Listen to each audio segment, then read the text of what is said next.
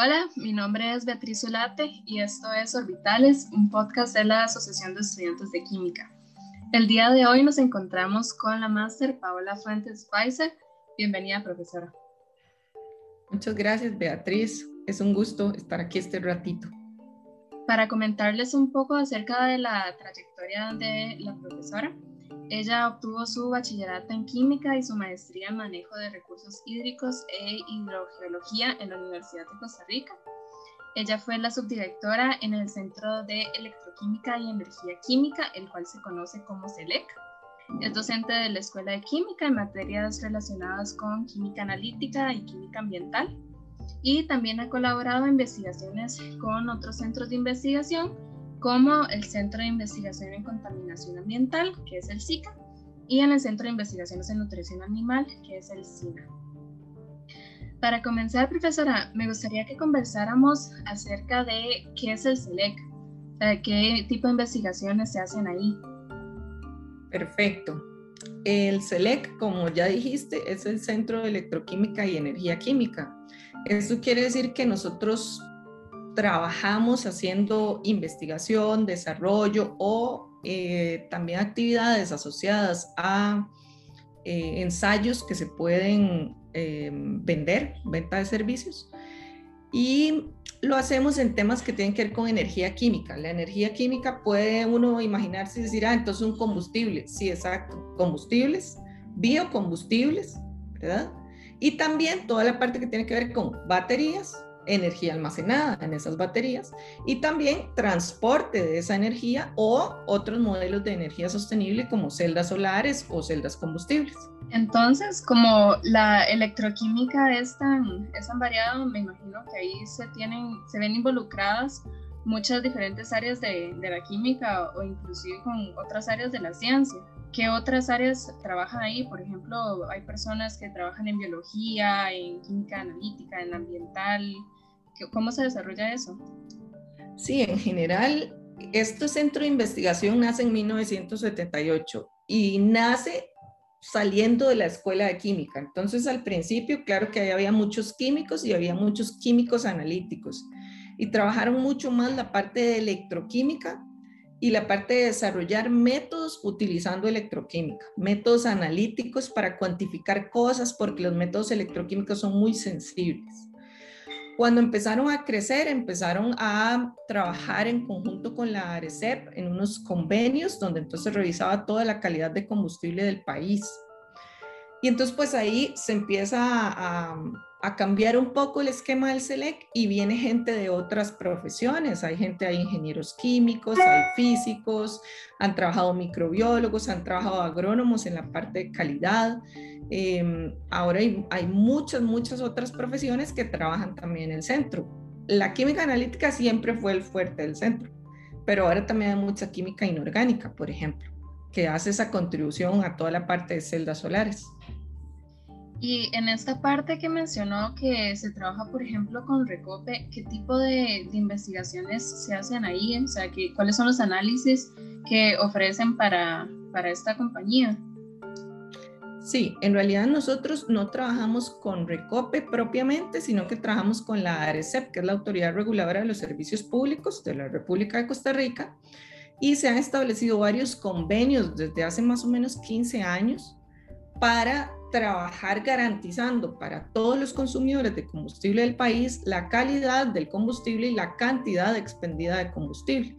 Entonces se hacen análisis, sí, a, Recope, pero también en todas las estaciones de servicio que venden combustible en el país, en todas, absolutamente, varias veces al año. Y se analizan muchísimos parámetros que tienen que ver con calidad del combustible, desde algo tan sencillo como el color, porque está regulado, su densidad, su, mm, qué sé yo, eh, su curva de destilación para saber si realmente la gasolina es gasolina y el diésel es diésel, etc. Eh, y se hacen proyectos de investigación específicos pequeños en validaciones de metodologías nuevas, en estudios específicos que les, que les que le interesen a la ARECEP conocer, eh, análisis nuevos, nuevos parámetros de control, límites, incertidumbres de esos parámetros de control, cuestiones de ese tipo.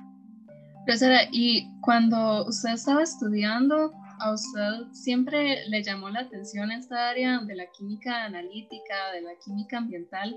¿Cómo llegó a, hacer esa maestría en manejo de recursos hídricos? Sí, en realidad yo em, cuando me gradué empecé a trabajar en el Centro de eh, Investigación en Contaminación Ambiental, en el SICA, en el año 1999. Y entonces me llamó muchísimo la atención la química ambiental. O sea, en realidad no era que ya me, vamos a ver, ¿me gustaba la química analítica? Sí, me gustaba. Eso siempre me gustó. Me gustaba la química orgánica, me gustaba la físico-química en general, pero sí me sentía atraída por la química analítica. Entonces, cuando entré a, trabajar en contaminación ambiental, me gustó mucho la parte ambiental, que es una parte en realidad muy integral de la química, que toma de todas las, las pequeñas partes que nosotros estudiamos en la carrera y pues las integra, que es lo que sucede luego cuando uno va a trabajar, pienso yo. Entonces, como me gustaba eso, busqué una maestría que me fuera y me encontré esta maestría en geología que entonces trabajaba con aguas subterráneas, yo justo estaba trabajando con aguas subterráneas y dije, bueno, esto me encanta. Y entré a la maestría. Pero claro, esa maestría ocupó demasiado mi tiempo, entonces yo tuve que hacer un cambio en mi vida y entonces pues eh, más bien tuve que renunciar al trabajo que tenía en ese momento y buscar otro trabajo que me permitiera trabajar y estudiar eh, bien. Y entonces empecé a trabajar en la escuela de química, en la sección de química analítica. y así fue como llegué ahí en realidad. Y entonces pues ya esa, esa maestría después me sirvió para hacer muchas más cosas y entonces seguí en la línea ambiental y así seguí hasta hoy. Y por ejemplo, esos, esos estudios en los que ha contribuido en el, en el SICA, en el Centro de Investigaciones en Contaminación Ambiental, ¿Cuál le ha llamado particularmente la atención? ¿Cómo piensa que, se está manejando la cuestión ambiental en el país? O al menos tal vez desde la Universidad de Costa Rica. Bueno, en realidad toda la parte ambiental en América Latina em, se va desarrollando más tarde, ¿verdad? Que en Europa o en, o en Norteamérica, donde toda su legislación y sus preocupaciones vienen de décadas antes de que comenzara aquí en América Latina pero realmente sí se han hecho muchísimos esfuerzos y se han hecho trabajos muy interesantes. Yo hace más de 20 años participé en algunas mm, cosas bonitas que a uno lo apasionaban, por ejemplo, conocer toda la parte de Guanacaste, de cómo estaba todo el distrito de riego Arenal Tempisque, que ahora es todo un proyecto gigantesco y enorme y expandido y que le da agua a, muchísimas personas que lo necesitan. Y, eso me pareció muy interesante y me, me, conectó con la realidad país también, ¿verdad? Entonces era muy macro ese proyecto. Y de hecho, bueno, en el SICA se hacen cosas geniales en todo el país. Eh, en tema ambiental, pues pienso que el país avanza, lo cual es bueno. En temas regulatorios tiene demasiadas regulaciones, lo cual hace difícil que, que se puedan conocer todas y cumplir todas bien en forma expedita y adecuada y rápida, pero mm, creo que falta camino, por supuesto, y en investigación en temas ambientales siempre falta camino porque siempre vamos viendo nuevos efectos de sustancias que ya utilizamos o efectos de sustancias que estamos utilizando ahora. Entonces ahí siempre hay camino para la química ambiental. Y desde el SELEC, ¿usted considera que se está trabajando también de alguna forma en materia ambiental? Por ejemplo, en la búsqueda de nuevas formas de combustibles. Por ejemplo, eh, existe este trabajo de investigación acerca de celdas combustibles microbianas. ¿Esto de qué se trata y, y cómo se está trabajando en el SELEC y si tiene alguna relación con esta parte ambiental que nos estaba comentando? Claro, en el SELEC se trabaja bastante con temas de energía sostenible. Entonces, por ejemplo, se trabaja, hay todo un área de celdas solares, hay todo un área de baterías de bajo costo, de buena eficiencia, hay todo un área sobre combustibles que sean mm, más sostenibles con el ambiente, por ejemplo, biodiesel, por ejemplo, biogás. Y también nosotros trabajamos esta línea de celdas combustibles microbianas, que es como pensar en una celda solar, ¿verdad? Que genera energía en el momento, pero más bien en esta celda combustible microbiana son los microorganismos los encargados de trasladar los electrones y generar ahí un potencial en una reacción redox.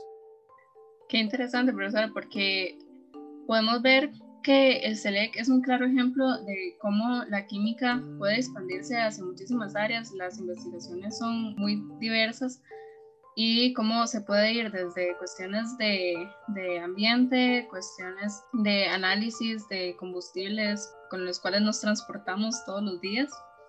Eh, le damos muchísimas gracias por darnos este espacio. ¿Puedo hacer un comentario final? Adelante, profesora. También es muy importante para nosotros pensar en esa interacción con la comunidad, digamos, no solo desde el punto de vista de ofrecer resultados que den garantía para todos los consumidores de combustible que están consumiendo un combustible que tiene una calidad adecuada y que cumple con la normativa país, sino también generar otros esfuerzos de acercamiento a las comunidades. Entonces, nosotros también, bueno, yo participé en un proyecto interdisciplinario, nos ganamos unos fondos FES para hacer un proyecto de acción social en una zona limítrofe Costa Rica-Nicaragua, donde analizábamos en general calidad de agua, incluíamos presencia de hidrocarburos o no en fuentes de agua potable, pero realmente hicimos un análisis bastante grande y trabajamos con las comunidades de la zona.